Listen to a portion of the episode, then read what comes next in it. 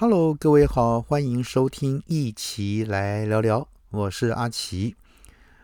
呃，主计处呢告诉大家，啊，我们现在呢，我们的平均薪资达到新台币五点五万元，哎，很有意思啊。呃，五万五千七百五十四元。啊，我想大家呢都心中存个问号，我有那么多吗？啊。呃，国民党好的立委呢啊，他召开记者会说，指出啊，高薪仅落在几项特定的产业，有严重的 M 型哈 M 型化的一个问题。去年呢，加计通膨后的全年实质经常性的薪资更落入了负成长，年减零点零四趴，是近五年来首度倒退。那他也呼吁这个蔡政府兑现啊，解决低薪的一个承诺。根据这个行政院主计总处十七日公布的一个资料显示，这个一百一十年去年呢，全年每人每月经常性的薪资啊，平均为四万三千两百一十一元，年增的一点九三趴。每人每月总薪资平均为五万五千七百五十四元，年增的二点九四趴。那当然有民众就直接啊说自己拉低水平了，对着镜头抱歉说：“啊，我没有这么多。”那这意味着什么呢？当然就是讽刺意味十足。啊，那当然哈，经过实际走上街头哈，这个媒体呢就询问民众的意见。那有一个人呢选。才五点五万，随便都月入十万都没问题。那有四个人选，抱歉，我拉低了大家的水平。呃，那两个人选啊，日子难过，平均月领五点五万，怎么过活呢？那当然还有最多是三个人选，说平均薪资这么多，哈哈，不用太认真，听听就好了。那另外呢，有民众就说胡扯。这个政府怎么会有？赶快下台了！政府是在谎话连篇。另外呢，有人说五点五万呢是还蛮难的。那有人说平均薪资都没有五点五万。那还有像这个受访的民众说太夸张了，应该不可能，很难赚耶。那又有人说我还没有啦，拉低水平，很不好意思。那也有人说这个数字呢有点高，我觉得大部分的人都在三到四万元。啊，当然有人讲讲难听一点，想要赚也不一定赚得到。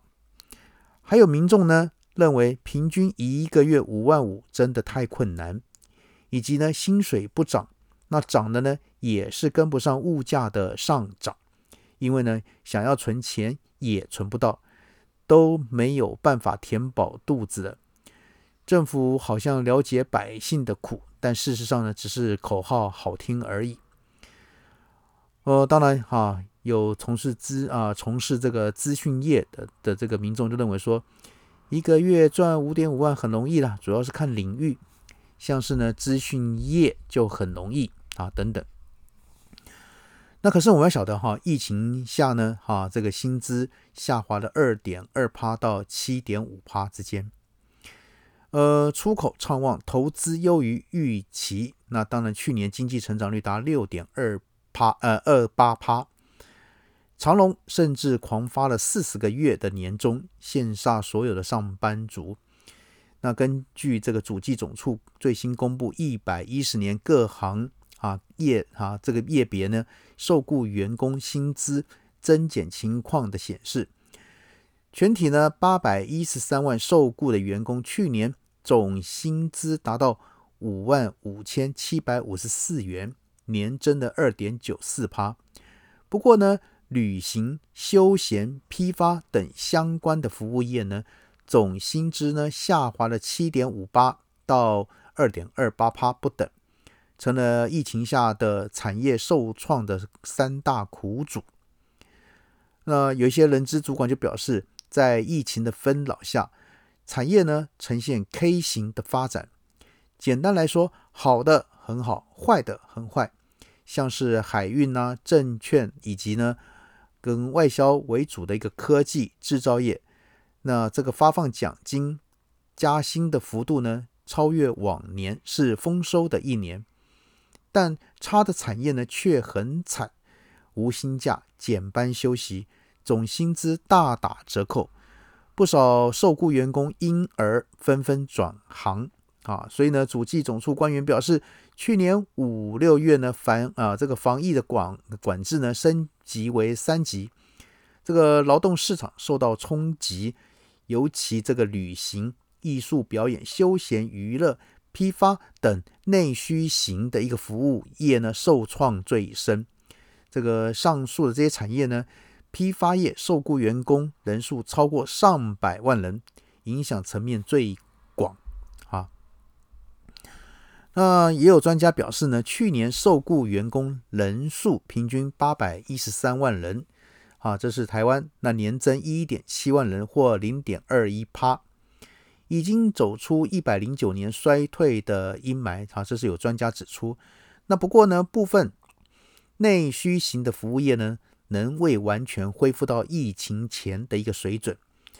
像是呢，艺啊这个艺术休闲业，哈，最新的就业人数呢，能比四月少了一点一万人，说明什么呢？说明说疫情对劳动市场的影响一样还是存在。